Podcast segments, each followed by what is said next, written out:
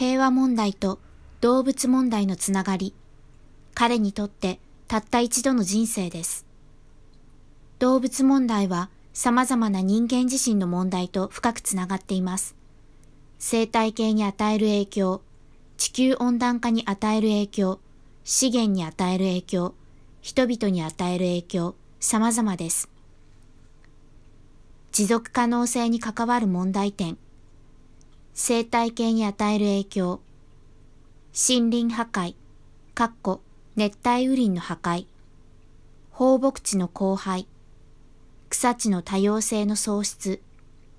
野生動物の減少、地球温暖化に与える影響、地球温暖化ガスの大量発生、資源に与える影響、水資源の過剰利用、水資源の汚染、食料資源の過剰利用、海洋資源の過剰利用、人々に与える影響、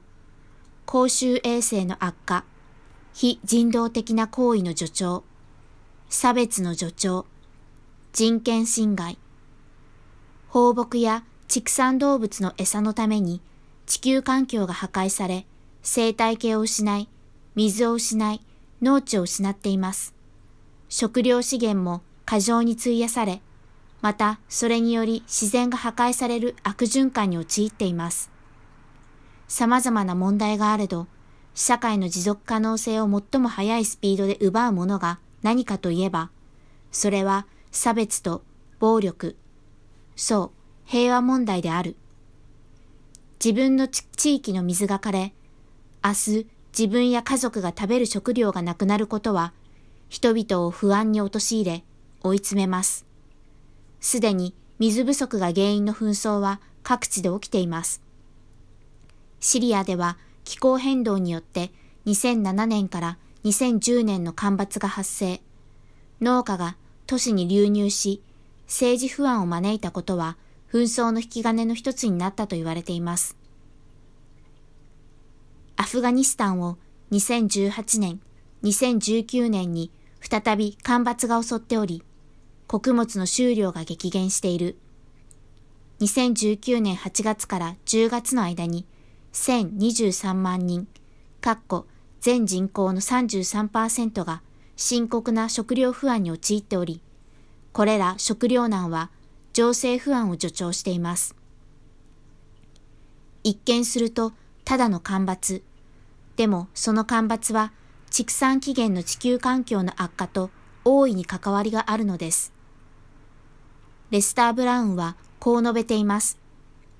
中東での戦争は石油よりも水で起きる可能性が高い。動物と関わり。屠殺場がなくならない限り、戦場もなくならない。レフ・ニコラエビチ・トルストイ。人間とは、人は殺すことになれるために動物を痛めつけてきた歴史を持つ動物です。一つ目の論点として、猟奇的な殺人を犯す人は、事前に動物を殺していることが多いということが立証されています。国内でも、日本でも、東京、埼玉連続幼女誘拐殺人事件、柏市連続通り魔殺人事件、榊原生徒神戸連続女児殺害、奈良市小一女児殺害事件、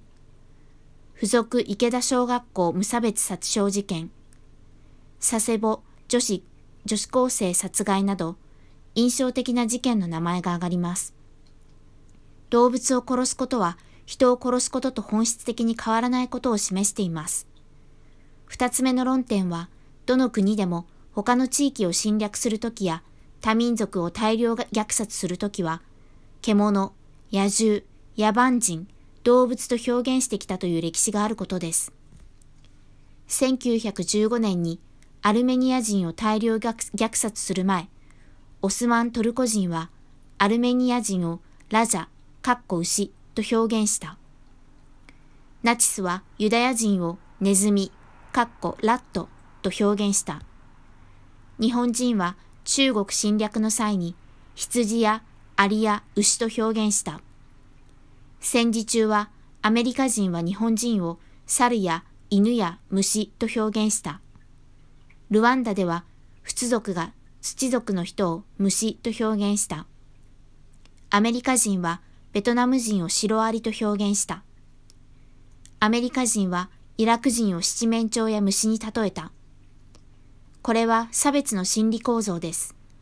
相手を自分とは違う生き物であると認識することが多くの悲劇を招いてきました。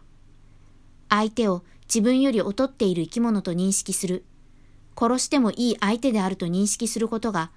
誰か同じ感受性を持った人を殺す前には必要なことであったのです。動物なら殺してもいい。動物は自分たちが支配している。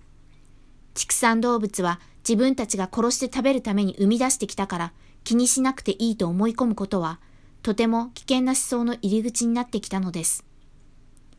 動物への差別をやめない限り、暴力の対象が人に向かうことはいつでも起きる可能性があることです。彼にとって一度きりの人生。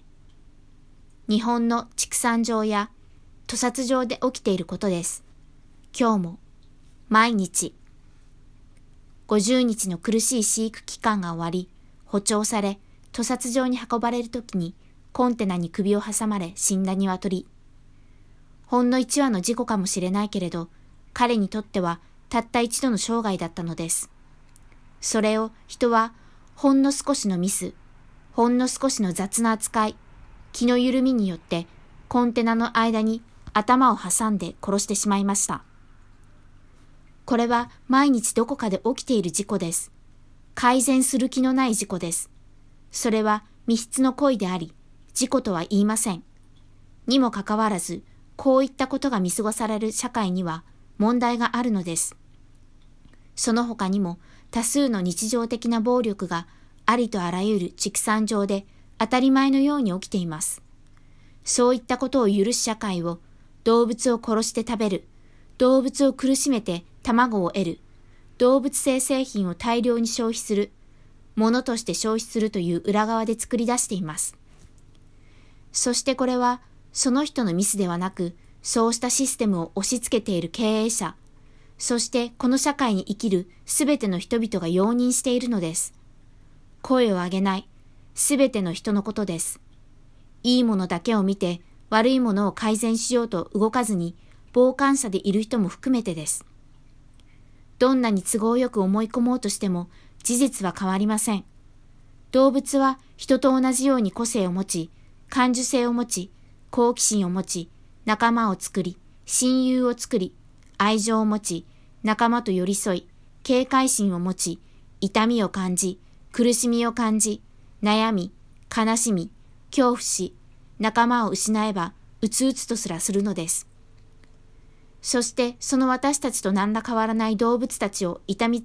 痛めつけ、苦しめるシステムを私たちの社会は内包し、改善に後ろ向きであり、擁護すらしているのです。この社会は本当に平和でしょうか？動物を差別する行為は持続可能な社会を目指す人々にとってふさわしい行為でしょうか？動物を消費する社会には未来があるのでしょうか？私たちはそうは思わないのです。種差別をしない、それが当たり前になる社会を目指しています。あらゆる手段を講じて、できる限り効果的な手法をとっています。